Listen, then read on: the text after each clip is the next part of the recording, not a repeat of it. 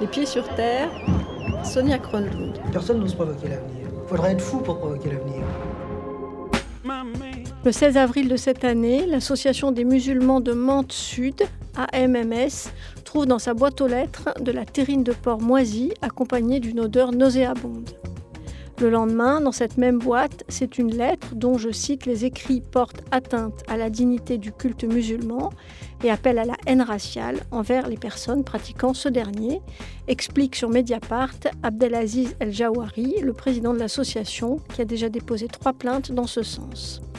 Dans la lettre, on lit, je cite encore, Nous souhaitons bon courage au maire Cyril Note, car il va avoir beaucoup de travail pour faire un bon nettoyage, en particulier sur la race musulmane car elle est représentée par de la racaille qui ont fui leur pays comme des cafards après l'avoir mis à feu et à sang. Fin de citation. À l'origine de ces tensions, le mot est faible, l'arrivée au pouvoir à Nantes d'un maire FN qui s'empresse d'annuler le projet de construction d'une nouvelle salle de prière pour la communauté musulmane. Un projet d'installation pourtant validé et voté par la précédente mairie socialiste. Le nouveau local a été trouvé, les fonds sont prêts à être débloqués, la promesse de vente a été signée, le permis de construire déposé. Mais le jeune maire Cyril Note ne l'entend pas ainsi et bloque tout, comme le raconte au mois d'avril Marine Turquie sur le dit site Mediapart. L'affaire ne s'arrête pas là. Non seulement le jeune maire met un terme au projet de nouvelle salle, mais il annonce maintenant la démolition imminente de l'ancienne. Une démolition par ailleurs signée par la précédente mairie puisqu'une autre salle était prévue. Pendant ce temps, les musulmans décident de continuer à occuper l'ancienne salle et de la rénover. Mais le pavillon n'est plus aux normes depuis longtemps et l'association n'a pas de permis pour faire les travaux. Le réaménagement de l'ancienne salle est vécu par l'association comme un acte de résistance. On en est là fin octobre, tandis qu'un avis de démolition est placardé sur les murs du pavillon. Aujourd'hui, dans Les Pieds sur Terre, une autre histoire de mosquée dans une ville Front National. C'est le troisième épisode à Fréjus de notre partenariat avec Mediapart, du fond et du son, la meilleure colloque du PAF, jusqu'à 14h dans Les Pieds sur Terre sur France Culture, un récit de Rémi Douat. En réalité, on ne sait jamais ce qui se passe, on sait simplement ce qu'on veut qu'il se passe. C'est comme ça que les choses arrivent.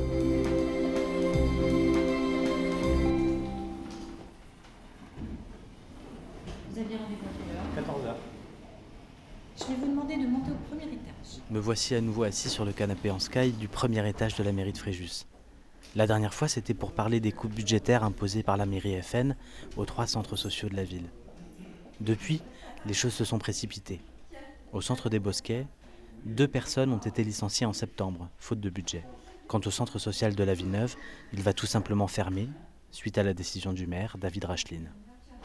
Bonjour, où est-ce que voulez-vous mettre Mais c'est une autre histoire qui m'amène aujourd'hui à le rencontrer. Je viens lui demander des nouvelles de la mosquée en construction dans le quartier de la Gabelle. Elle a été au centre de la campagne électorale, et bien que presque achevée, elle est encore remise en question.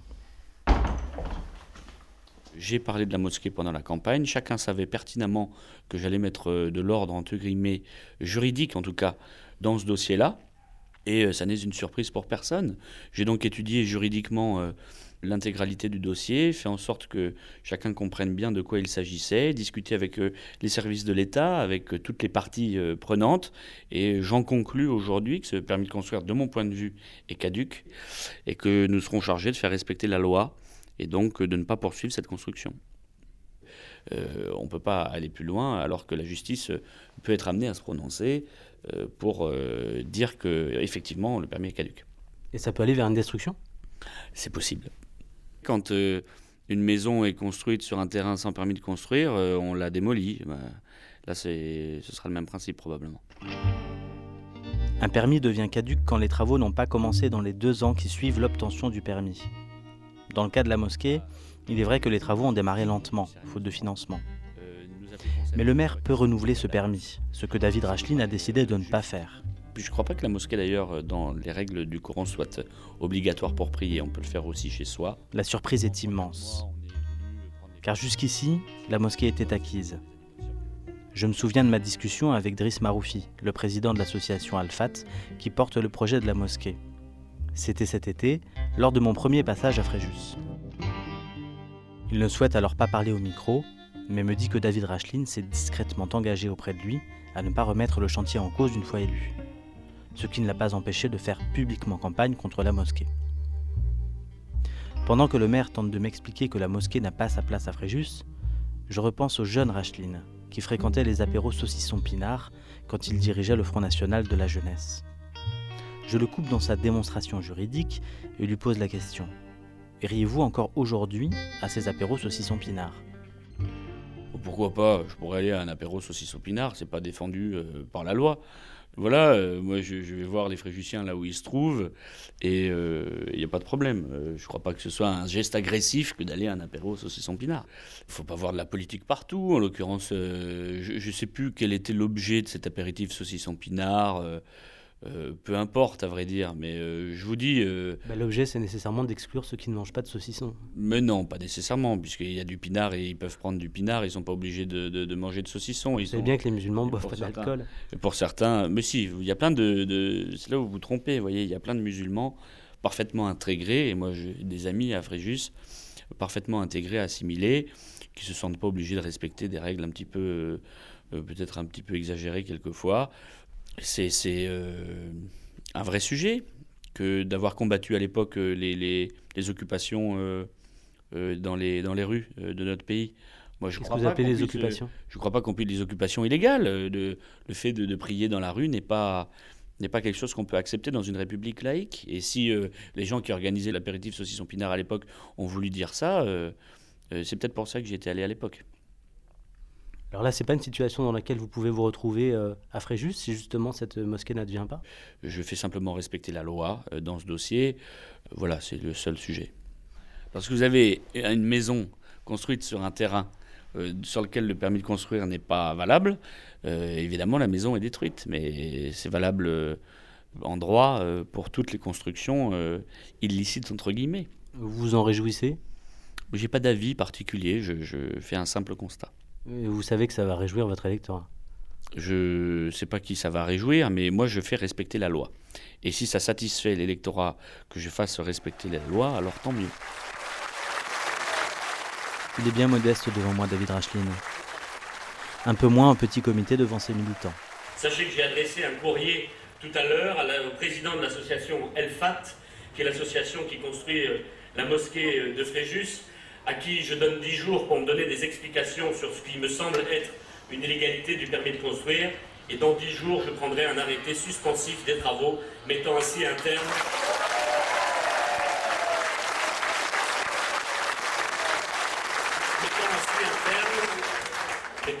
terme à euh, une polémique euh, que j'ai moi-même lancée à Fréjus, puisque je considérais déjà à l'époque que le permis de construire n'était pas euh, légal. À la suite de quoi, nous demanderons euh, aux Fréjusiens ce qu'ils en pensent. C'est ce à quoi je m'étais engagé pendant la campagne.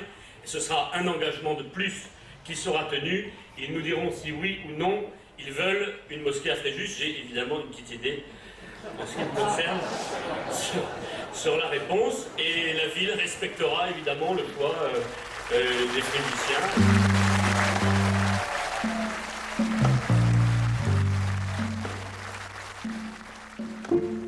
Référendum sur la mosquée est un vrai serpent de mer.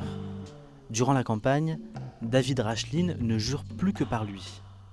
Mais cet été, quand je lui pose la question, il botte en touche. Et voilà qu'à nouveau, le référendum est indispensable. Pourquoi? À qui s'adresse le maire de la ville dans ces tergiversations Elsa Di Meo, socialiste et figure de l'opposition locale, me répond. En attaquant euh, cette mosquée, d'abord il parle à son électorat, qui était très mécontent de son inaction euh, en la matière. Il parle surtout à son parti, puisque euh, très clairement la décision a été prise d'agir de la part de Marine Le Pen et de David Racheline sur ordre de Français de souche.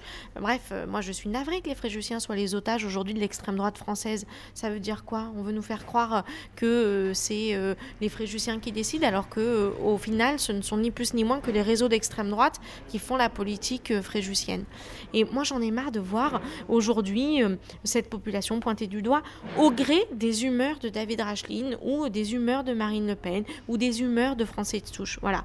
Et puis c'est aussi euh, son inaction depuis euh, mars dernier. Si David Rachlin avait envie de faire quelque chose, pourquoi ne l'a-t-il pas fait au moment de son élection? Il arrive aux responsabilités en mars dernier, il ne fait rien. Même pire, il fait des déclarations contraires sur le quartier en allant voir les gens et en leur disant Vous inquiétez pas, de toute façon, je ne vais rien faire. Ne vous inquiétez pas, de toute façon, elle est déjà construite. Par ailleurs, c'est vrai, elle est déjà construite, cette mosquée. Qu'est-ce qu'il va faire? Il va envoyer les bulldozers Enfin, allons au bout de la logique. Une fois que le permis de construire éventuellement a un souci, on fait quoi? On redonne un autre permis de construire? Ou alors on rase Ou on dit aux gens, regardez cette mosquée, mais vous n'avez pas le droit d'y aller. Bref, ce que fait Ravid Rachlin, ce n'est ni plus ni moins que de mettre le feu sur un quartier de cette ville. Et il le fait volontairement. Pourquoi euh, a-t-il attendu euh, jusqu'à aujourd'hui? Est-ce parce que euh, il a de nouveaux enjeux électoraux devant lui? Est-ce parce que maintenant qu'il est sénateur, il considère qu'il faut porter la voix du Front National ici? Ou est-ce tout simplement que parce qu'il n'a pas le choix vis-à-vis d'une partie de son électorat.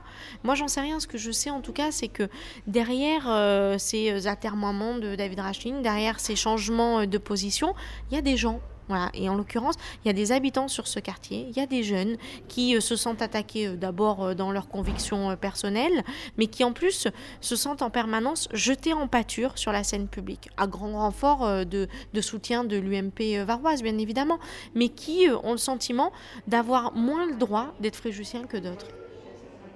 Le premier des sujets sur la mosquée, c'est euh, sans aucun doute le euh, mensonge de David Rachlin qui expliquait que cela avait été fait dans le dos des Fréjussiens.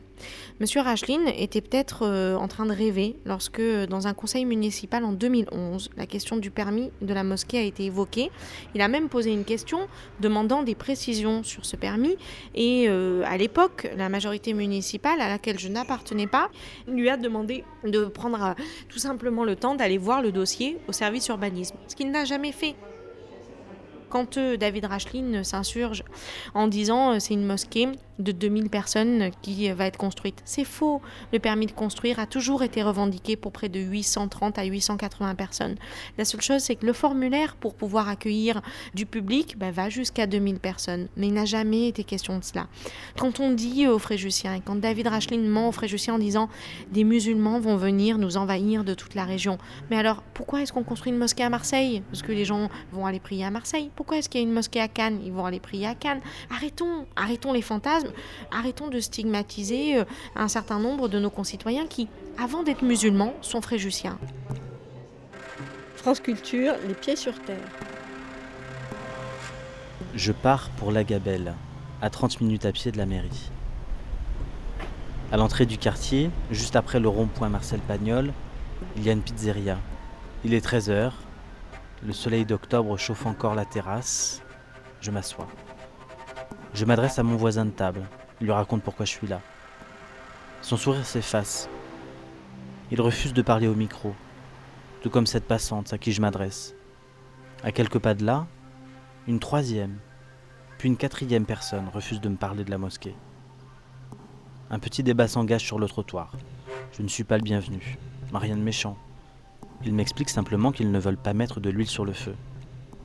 Ils veulent voir la mosquée aboutir et ne veulent braquer personne. Je poursuis ma route jusqu'au chantier.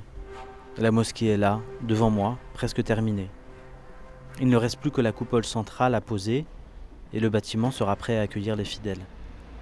Je peine vraiment à imaginer un bulldozer détruire l'édifice. Depuis la rue, j'aperçois le président de la mosquée, Driss Maroufi. Je lui demande si je peux le rejoindre. Mon micro l'ennuie. Encore cette phrase. Il ne faut pas mettre de l'huile sur le feu. Je lui propose de lui faire écouter un entretien que j'ai eu avec David Rachlin. Alors, les portes s'ouvrent. Je me retrouve dans la mosquée, un verre de thé à la main, entouré de Driss, Miloud, Hicham et Badradine. Le magnéto est au centre de la table et tous tendent l'oreille. Ils bondissent en entendant la phrase de David Rachlin Il est possible que la mosquée soit détruite. La mosquée sera jamais détruite. Avant qu'ils cassent la mosquée, déjà, y en a, euh, ils vont mourir pour cette mosquée. On a travaillé beaucoup pour cette mosquée. Et cette mosquée, ce n'était pas donné. C'est notre argent. On a acheté le terrain. C'est le, garage qu'on l'a acheté. On a dépensé notre sang ici. Personne qui peut détruire cette mosquée-là. Personne. Voilà. Monsieur Rachlin, il peut dire ce qu'il veut. Maintenant, il est maire. Quand il était au début à la campagne, il était toujours gentil. On a été le voir avant, quand il a été élu. Donc il a dit, bon, on va laisser la mosquée tranquille. Les gens de la Gabelle, on laisse tranquille. On va travailler ensemble. Ça fait sept mois. Aujourd'hui, il change. Pourquoi il change? Parce qu'il était poussé par des gens derrière lui. Nous, on a tout ce qu'il faut. On a les éléments. On a confiance au juge. On a confiance à l'État français. Et voilà. Et on ne part pas d'ici. On, habite ici. Ça fait 40 ans qu'on habite ici. Et voilà, ce jeune personne. On est, on est content de cette mosquée. Voilà. On a commencé cette mosquée avec les autorités, monsieur le sous-préfet de la préfecture, des gens de l'urbanisme. Tout le monde a signé pour cette mosquée. Aujourd'hui, ils nous disent que le permis est caduque. On ne sait pas pour quelle raison il est caduque. Dire que la mosquée va être détruite, qu'il que joue sur tous les fronts pour essayer de défendre sa place. Et moi, je pense que s'il prend un peu la voie de la logique, il faudrait nous aider au lieu de nous tacler. On n'a jamais rien demandé à personne, que ce soit la mairie, l'État. C'est vraiment notre argent personnel. Donc les, fonds, c'est des dons des fidèles dans les garages. Honnêtement, c'est tout ce qu'on avait. On n'a jamais rien demandé, on ne nous a jamais rien proposé.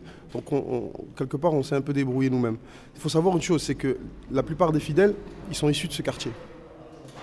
Nous, on n'a jamais cherché à, on va dire, faire tâche à la ville. On a toujours voulu avoir un endroit assez discret, parce qu'en zone, par exemple, à la Palude, c'est une zone commerciale, on n'aurait pas notre place.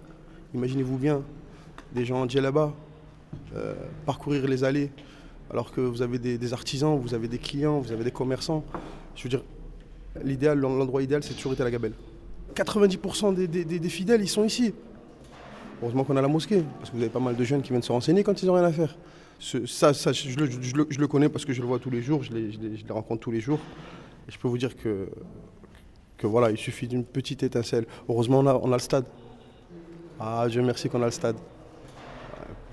Il suffit de passer à 17h, 17h30. Vous avez plus d'une cinquantaine de jeunes en train de jouer, en train de faire la, queue, à attendre, monter des équipes. Heureusement, on a le foot. Moi, ce que je dis, c'est que cette mosquée, elle est là pour, pour améliorer le quartier, pour améliorer l'image de l'islam, pour améliorer Fréjus, parce que si vous regardez l'architecture juste du bâtiment, ça donne de la prestance à la ville. Tous les gens qui n'ont jamais mis les pieds à la Gabelle, ils, mettent les pieds juste pour voir la mosquée. Et quand ils passent, c'est pas, ils sont pas déçus. Ils se disent ah bah c'est beau, c'est bien, c'est magnifique. Euh, bah, les cachets, on la voit pas, c'est pas flagrant, ça, fait, ça dérange personne. C'est un architecte de Saint-Raphaël qui l'a fait, elle est magnifique.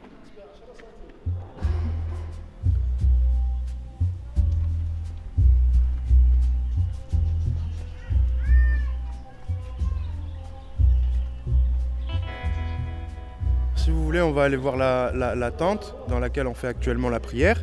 On va monter juste là à l'étage, comme ça on la voit de dessus. Et ensuite, on ira à l'intérieur pour que vous constatiez que c'est pas digne, quoi. C'est pas possible de faire la prière là-dedans. Ça fait déjà quelques mois. Bon, l'été ça va, mais là, à l'approche de l'hiver, il faut vraiment, euh, une solution appropriée, quoi.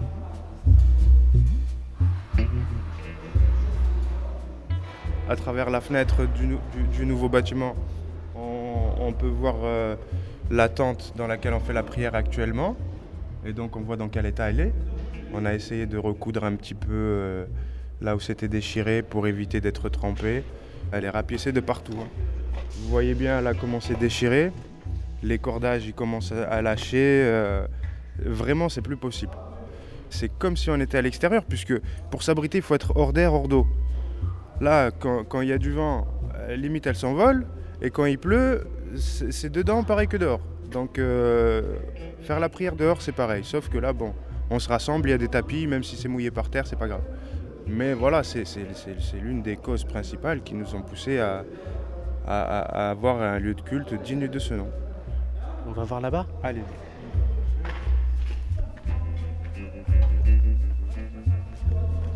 Là, on est dans le chantier.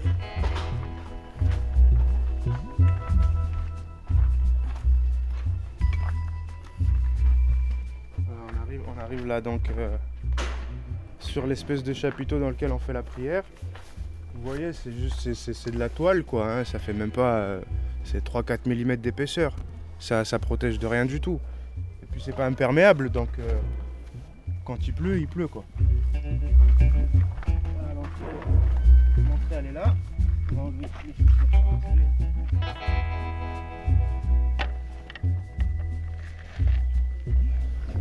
Peux garder mes chaussettes Ouais, ou pas sûr, Ouais. Voilà. Il y a deux personnes qui prient là. On peut prier à n'importe quelle heure, hein, c'est pas. Pendant que vous voyez, sur les côtés c'est tout ouvert, puisque ce qui tenait sur le côté, tout est, tout est parti avec le vent, c'est déchiré, vous voyez, ça tient à peine là, c'est sur le point de craquer. Les cordages, ils sont, ils sont plus si, euh, si rigides que ça, donc euh, elle est en train de s'affaisser quoi. Alors cette tente, on l'a mis au début du travaux, ça fait peut-être 5 mois ou 6 mois qu'elle est là. Et avant, c'était dans les, dans avant, les garages. C'était euh, c'était dans l'ancienne mosquée qui était en dur, mais euh, c'était, euh, si vous voulez, c'était une dizaine de garages qui étaient euh, côte à côte. On a, on a cassé les séparations, et donc ça faisait euh, quatre murs avec euh, la toiture. Mais comme c'était trop petit et puis même euh, pas assez isolé, pas assez, euh, on avait froid l'hiver, tout ça, c'était juste de la tôle hein, sur, le, sur la toiture. Il n'y a pas de faux plafond, pas d'isolation, rien du tout. Et c'est pour ça qu'on a eu ce projet qui, je rappelle encore que, voilà, il est assez grand, il est bien et tout, mais euh, c'est juste ce qu'il nous faut.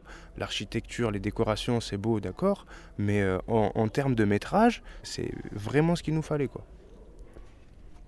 Voilà, après, après, si vous voulez aussi, regardez, vous voyez, euh, c'est une simple couche de polystyrène qu'on a mis au sol pour pouvoir marcher sur, pour ne pas marcher sur la terre. Voilà, quand il pleut, ça fait quoi? Ça fait, des, ça, fait des, ça fait des trous par terre, des flaques, il y a des flaques d'eau de partout. Là, je, soulève l'épaisseur de polystyrène qui fait pas plus d'un centimètre, sur laquelle on marche, et en dessous, c'est directement euh, le gravier. Et là, vous voyez que les gouttes d'eau qui tombent donc euh, du plafond de, de la tente, eh ben, elles ont creusé un trou euh, qui fait euh, 15 cm de profondeur quand même. Vous voyez là-bas, juste au-dessus de la tête de l'imam, hein, vous voyez le scotch, scotch orange, euh, gris, tout ce que vous voulez. On rafistole, mais ça va pas tenir. On a peur que le truc nous tombe dessus. Est-ce que M. Rachlin trouve que ça, c'est normal? Est-ce que euh, M. Rachlin trouve que euh, c'est suffisant pour les musulmans? C'est bon, ils ont assez. ça, leur convient.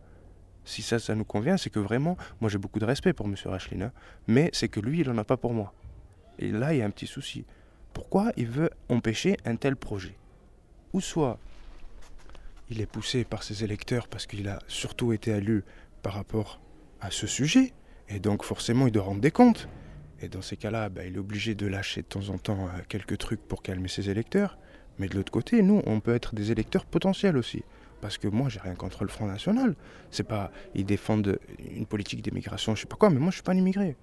Je suis né ici, j'ai la nationalité française, mes enfants ils sont français, ma femme elle est française. Donc forcément, si un parti ou un autre joue en ma faveur, je voterai pour.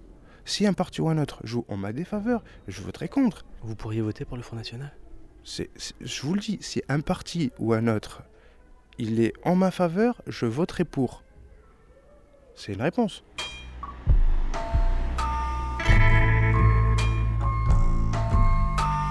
Difficile de comprendre les tergiversations de David Rachlin sur la mosquée sans parler de l'UMP. C'est Elsa Di Meo qui m'a mis la puce à l'oreille. Avec la bénédiction de l'UMP, m'a-t-elle dit tout à l'heure. En rencontrant Alain Fortuny, dentiste, militant de la Ligue des droits de l'homme et observateur attentif de la vie politique locale, je réalise que le rôle d'une figure de l'UMP ne se limite pas à une simple bienveillance vis-à-vis du FN sur la question de la mosquée. Une grosse partie de sa campagne s'est faite autour de la construction de, de cette mosquée et sur la nécessité de, remettre en cause le, permis de construire de cette mosquée. Bon, euh, il a fait sa campagne là-dessus. Il a, je pense, euh, été embarrassé, une fois maire de Fréjus, de euh, cet aspect de sa campagne municipale. Et on a vu qu'au départ, il a mis sous le boisseau la, question de la mosquée. Il a fallu que la, la droite, euh, enfin l'UMP, hein, euh, bon, la droite euh, républicaine, insiste pour qu'il applique son programme, pour qu'il soit aujourd'hui au pied du mur et à remettre en cause le, le permis de construire, bon, d'une manière juridique. hein. Bon, très clairement, Ginesta, le, le maire voisin, hein, de- le maire de la ville de Saint-Raphaël, pose les mêmes questions euh, à, à David Rachlin. Qu'est-ce qu'il attend pour appliquer euh, son programme de ce point de vue-là En fait, c'est la droite dite républicaine qui pousse, euh, qui, qui pousse le Front National à la faute sur cette question-là. Et actuellement, Euh, Ginesta, donc dans la presse, euh, dit que Rachid n'applique pas son programme, euh, qui fait semblant, qui retarde les choses, et bon, et que c'est que, en gros, que c'est pas sérieux. Ce qu'on peut voir dans la presse locale aujourd'hui, hein, que j'ai découvert aujourd'hui. Ginesta donne des arguments supplémentaires pour remettre en cause le permis de construire. C'est-à-dire? La mosquée ne respecte pas les, les, lois sur la, les distances, euh, les, hauteurs, etc., hein, par rapport euh, aux, autres immeubles. Et c'est une zone inondable. Bon, c'est quand même une zone inondable, c'est un quartier entier qui est en zone inondable depuis, euh, depuis des années, des années, des années, quoi. Hein. Donc il y a vraiment une offensive de, la part de la municipalité d'à côté. Parce qu'en fait, on est, une grande commune, on est juste séparés par, par un ruisseau. Si les travaux sont stoppés, ça veut dire démolition de la mosquée. Bah, ça serait vraiment euh, une agression pour, tous les musulmans qui, vivent dans, cette ville. Enfin, ça serait vécu comme ça. Hein. comme une déclaration de guerre dans, les quartiers.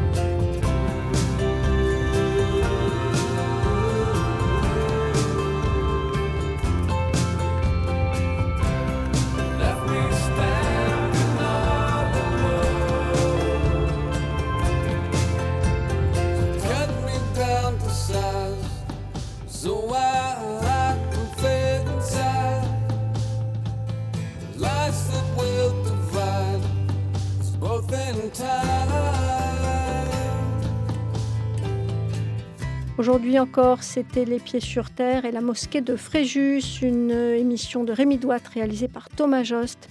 Merci à Elsa, Alain, Isabelle, David, Hicham, Miloud et Badraddin, ainsi qu'à Monique Brochot. C'est notre partenariat avec Mediapart, dont vous pouvez retrouver sur notre site en accès libre un article de l'excellente Marine Turquie qui fait un bilan de la gestion du FN dans ces nouveaux territoires un peu plus de six mois plus tard. N'hésitez pas non plus à nous rejoindre sur Facebook et Twitter.